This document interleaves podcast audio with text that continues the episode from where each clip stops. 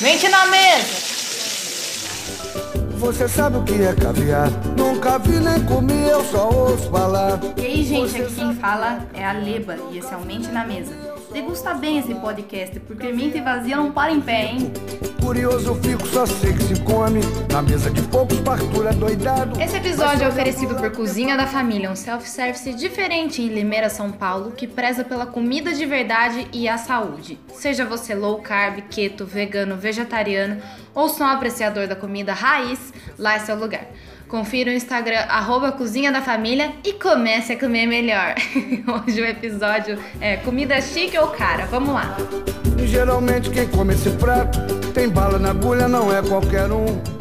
Quem sou eu pra tirar essa.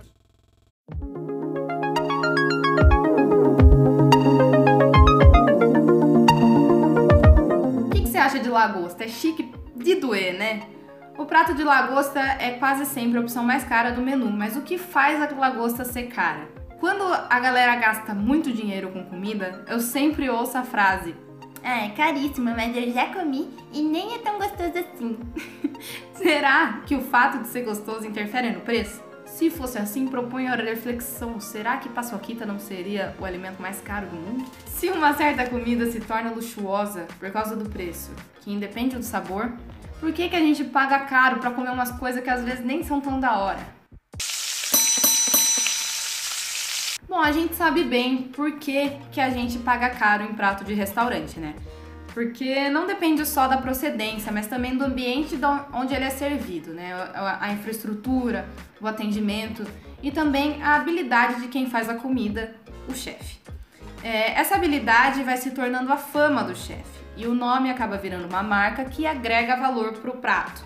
Eu costumo dizer que quando eu vou no restaurante eu não tô só pagando tudo isso, né? A comida, serviço, infraestrutura, experiência e talento do chefe. Eu pago também o valor intangível de não lavar louça, não limpar meu fogão e ter um jantar romântico sem cheiro de gordura na minha roupa e no meu cabelo, né? É um, é um, é um plus, digamos. Mas e a matéria-prima? A gente sabe que muitas vezes um prato caro num restaurante é feito com, com alimentos relativamente baratos e é o restaurante que, que agrega o valor no alimento. Mas e quando a matéria-prima em si é cara? O que, que tem de tão especial num alimento que foi tirado da natureza como tantos outros mas que custam muito mais caro. Basicamente, o preço de um alimento varia de acordo com a disponibilidade da natureza, né? E também tem o fator do processo de tornar o alimento comestível ou adaptar para venda. Quanto mais difícil é um alimento, mais caro ele é. Dentre os alimentos raros ou difíceis, tem o açafrão. Não açafrão da terra, que é aquela raiz que você tem que ralar para conseguir um pó é o açafrão em flor. É uma hastezinha da flor, assim. Mas você imagina que para conseguir algumas gramas do açafrão, você tem que remover aquilo de milhares de flores, porque é muito leve. E por ser um alimento muito difícil, já chegou a ser mais caro que ouro. Também tem a trufa, né? Não a trufa de chocolate que você conhece. A trufa, que é uma bolota dura, uma, uma, é um fungo, né? Que você rala só um pouquinho nos alimentos e você usa para aromatizar. vou contar um segredo aqui. Falando em aromatização, eu acho que eu não devia falar isso, mas trufa me lembra sovaco. Sério, certos aromas de sovaco, porque tem vários aromas de sovaco também. Mas eu não acho ruim, de verdade. Eu só, eu só tô fazendo essa conexão, mas não, não desmerece a trufa em nenhuma forma, assim. Eu gosto. Mas ela é um fungo, né, que dá na raiz de algumas árvores e ela tem uma relação de simbiose com a árvore, ou seja, ela troca nutrientes, né, com essa árvore. Ela é muito difícil de achar porque ela fica enterrada na raiz da árvore, né, e ela só consegue ser encontrada com cães treinados ou com porco. Mas com porco é um problema, porque o porco gosta de comer a trufa. Aí diz que ele cata a trufa e não quer mais soltar. Você tem que treinar o porco para pegar uma trufa, sabe? E soltar e dar a trufa para você. É, elas também são encontradas só em algumas regiões específicas da Itália e alguns outros lugares da Europa. É, não conseguiram cultivar a trufa até hoje. Então elas são caçadas, né, em estado silvestre. A baunilha é só encontrada em algumas regiões específicas, nos países mais quentes, tipo Madagascar, México, alguns lugares da China. E quando eu digo baunilha, eu não quero dizer o extrato de baunilha que você compra no supermercado, que eu também compro no supermercado, né? Muito menos o aromatizante sabor baunilha, que também é vendido, que é pior ainda e custa metade do preço do, do extrato de baunilha. É bem tentador. Mas não é a mesma coisa, né? Eu tô falando da fava mesmo. Eu já vi para vender potes de pasta de baunilha natural, mas custa umas fortuna, tipo 140 reais um frasco de 50 ml, assim. Mas também, além de relativamente raras, elas dão trabalho para se tornarem vendáveis. Elas são colhidas verdes e verde ela não tem sabor nenhum. Mas depois elas passam por um processo de cura. Colocam ela no sol para secar e depois elas são cobertas à noite para fermentar. E fazem esse processo diversas vezes por até dois meses. Existem outros alimentos que não são extremamente raros, mas como a baunilha tem um processo trabalhoso de viabilização de consumo, ou o processo de atingir excelência. Por exemplo, para alcançar a hipermarmorização e maciez do Kobe beef, que é um tipo de carne de um, de um boi do Japão, é, o animal é alimentado com ervas, ervas finas, cerveja. Eu não sei se é alcoólica a cerveja, mas é, é, é descrito como cerveja o, a bebida que ele consome. E ainda tem direito a um maluquinho fazendo massagem todo dia nele para prevenir o estresse e garantir a maciez da carne. Eu vou te contar um negócio, não tem ninguém garantindo a maciez da minha carne. E olha que o meu pescoço tá duro que nem dá pra fazer carne de panela. Tem o caviar. O caviar entra naquela categoria que, pra mim, não é tão gostoso assim e custa muito caro, é muito chique de doer, sabe? Mas eu não gosto tanto, tem gente que gosta muito, mas ele custa mais de mil dólares o quilo e ele é extraído num processo cirúrgico hiper delicado do esturjão fêmea, que é um peixe feio burro. Você imagina que tem um profissional super qualificado para abrir a barriga sem romper a bolsa onde estão os ovos, né? Mas depois tem outro profissional qualificado para verificar e separar as qualidades das ovas, através do tamanho é, da, da, da estrutura, né? E essas ovas são vendidas por preços diferentes. Depois, ela é temperada com sal para melhorar o sabor, conservar e reduzir o ranço. Não fiquem bravos comigo. Eu traduzi, eu li em inglês sobre o caviar, eu traduzi como ranço, mas é aquela gosminha, liguinha. Mas a quantidade de sal que é o, o, o puzzle, ela é determinada por um outro profissional que analisa todas as ovas caso a caso para determinar a quantidade de sal que vai nessa ova. Então é um processo muito minucioso e por isso que custa caro. Mas vamos voltar lá na lagosta que eu falei lá no começo. Story time! lagosta, que hoje é considerada um dos pratos mais chiques em vários lugares do mundo, no ano de 1840 nos Estados Unidos era chamada de barata do mar, de tanto que tinha. Lagostas gigantes de 8, 10 quilos eram empilhadas na costa leste dos Estados Unidos e, justamente pela quantidade, eram super desvalorizadas. Era comida de gato, de prisioneiro, de baixa classe, o resto do resto.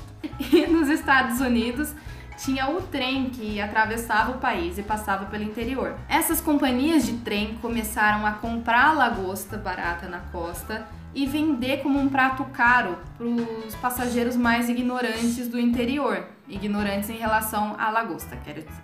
E eles alegavam que era uma iguaria da costa, que era um, item de luxo na costa, e era mentira, né? Mas foi bom, porque os chefes começaram a inventar alguns pratos com elas e elas foram se tornando mais populares pelo interior. Então, veio a crise de 29 nos Estados Unidos e teve racionamento de um monte de alimento, tipo açúcar, por exemplo. Mas a lagosta era liberada. Um pouco mais para frente, na Primeira Guerra Mundial, teve mais racionamento e ela ainda estava liberada.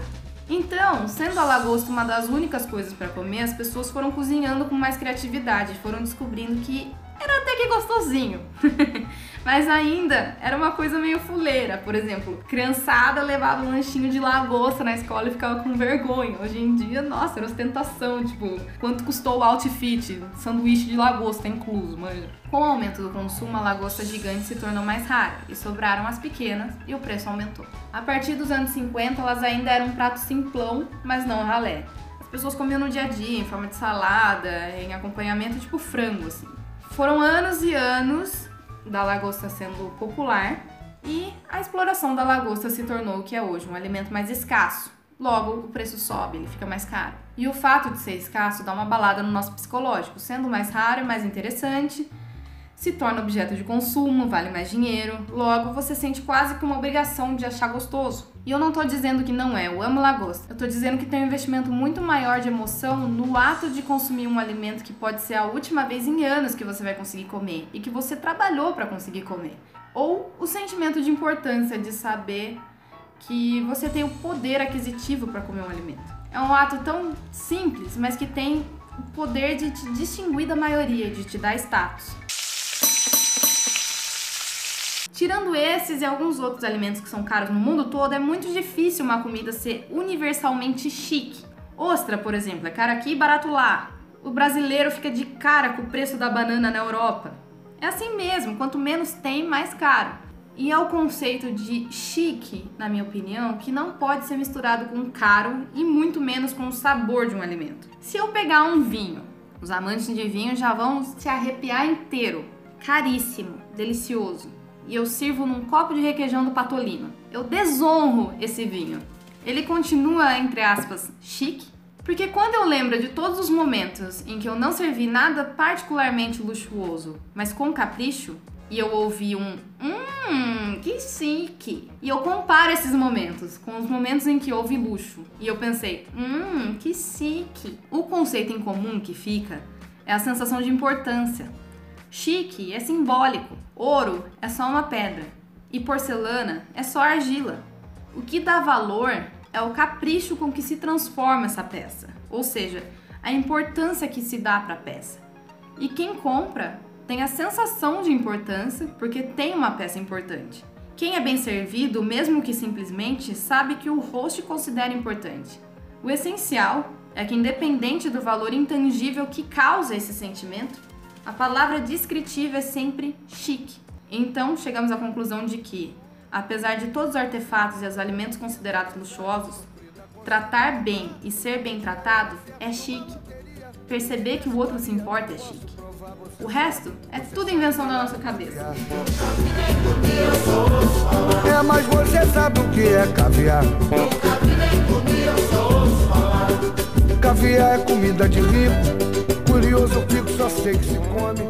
Eu converso com vocês pelo Instagram, arroba Mente na Mesa, e lá também tem um link com a lista dos lugares onde eu postei esse podcast. Eu vou postar também no YouTube, no canal Mente na Mesa.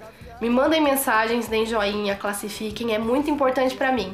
E eu agradeço muito a oportunidade de poder distribuir conhecimento e cultura gratuitamente. Obrigada e até a próxima. Come esse prato. Tem bala na agulha, não é qualquer um. Quem sou eu pra tirar essa chifra? Se vivo na vala pescando mussum. Mesmo assim não reclamo da vida, apesar de sofrida consigo levar. Um dia eu acerto numa loteria e desse até posso provar.